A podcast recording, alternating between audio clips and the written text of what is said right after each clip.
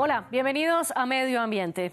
Hoy hablaremos de cómo Reino Unido aumenta su apuesta petrolera, mientras Bolivia y Uruguay ven las consecuencias del cambio climático. Empecemos en Londres. Nuestra corresponsal habla de un centenar de licencias que el gobierno británico otorgará en el Mar del Norte.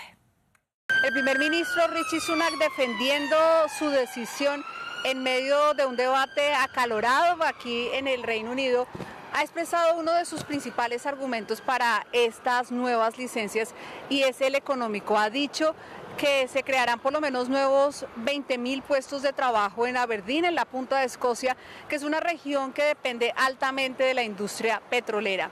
Según los expertos consultados por France 24, este nuevo anuncio de más licencias para explorar hidrocarburos muestra eh, lo que se llama y lo que han considerado la falta de compromiso del gobierno británico con el medio ambiente, especialmente cuando el mundo está iniciando ese debate sobre la transición de finalizar y dejar de usar los combustibles fósiles.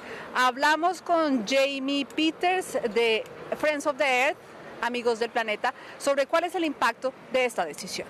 Um, es un momento ridículo para el gobierno, pero también el impacto simbólico de ver a Reino Unido y a Rishi Sunak queriendo demostrar que van a seguir adelante con más petróleo y gas no dice nada positivo sobre las credenciales para los objetivos climáticos. Entonces, además de los posibles impactos locales, es el impacto que Reino Unido mostrará al resto del mundo sobre que no será un líder climático y que retrocederá en el clima. Una de las razones por las que muchos países y empresas incluso la industria de los combustibles fósiles, están felices de hablar sobre el cero neto para 2050 es porque falta mucho tiempo y piensan que encontrarán lagunas que les permitirán seguir investigando sobre el petróleo y el gas. Pero debemos ser muy claros, no se puede ser un líder climático y buscar más petróleo y gas. No se pueden hacer ambas cosas y eso es lo que Reino Unido está tratando de hacer ahora. Además de tratar de presionar con el Mar del Norte, han aprobado las minas de carbón en Cumbria y lo hacen dos años después de tener la presidencia de la COP, donde le dijo al resto del mundo que no lo haga. Así que ya ven, hipocresía a gran escala. Esto a pesar de que los efectos de la crisis climática se sienten cada vez con más fuerza. Por ejemplo, un río boliviano que desemboca en el lago Titicaca se secó. Nuestro corresponsal Javier Aliaga nos cuenta cómo intentan salvar el agua. Donde hace dos años había un río junto al pueblo de Coana, ahora hay un desierto con botes abandonados en tierra. La sequía es la culpable. Teresa Mendoza, que pertenece a las voluntarias Mujeres Unidas en Defensa del Agua, señala que la crítica situación pone en peligro la producción de alimentos.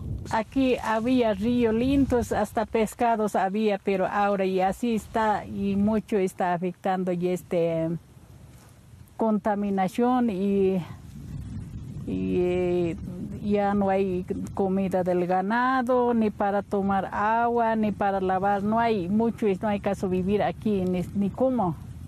La Armada encendió las alarmas cuando este mes el nivel del agua bajó a 3.807 metros con 68 centímetros sobre el nivel del mar, que marcó una alerta de sequía. En abril el nivel se encontraba 42 centímetros por encima.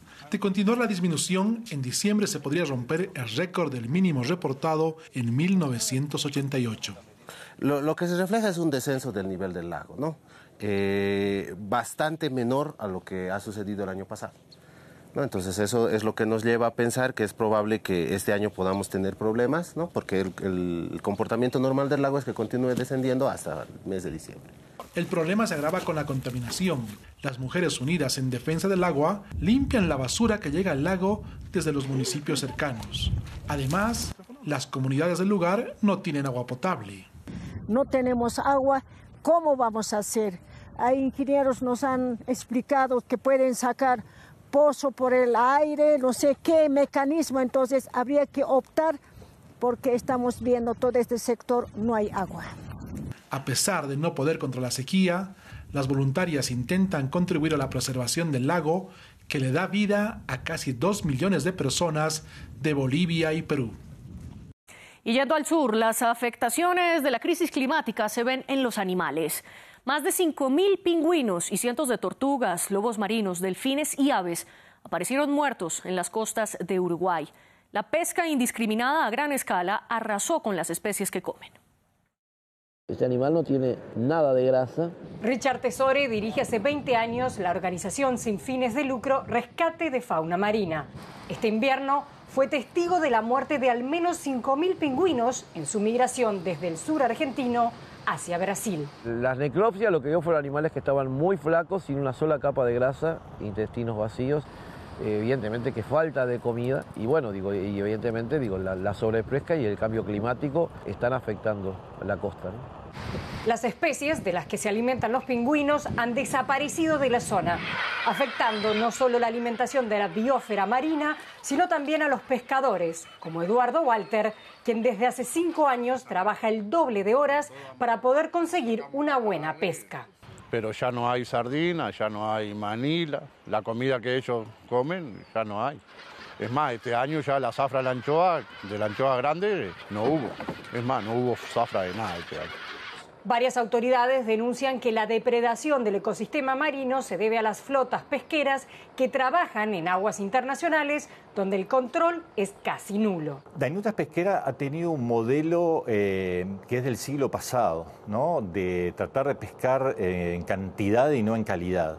Y esto tiene que ver con el mal manejo, este, no solamente de la industria pesquera, sino también de los gobiernos, porque los gobiernos son los que tienen que dictar las políticas pesqueras y no solo dictarlas, sino también fiscalizarlas adecuadamente, monitorearlas y hacer que se cumplan.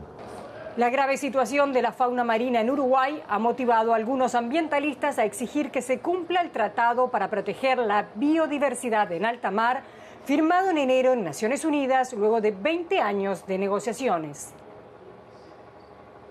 Hasta aquí la crónica, nos vemos.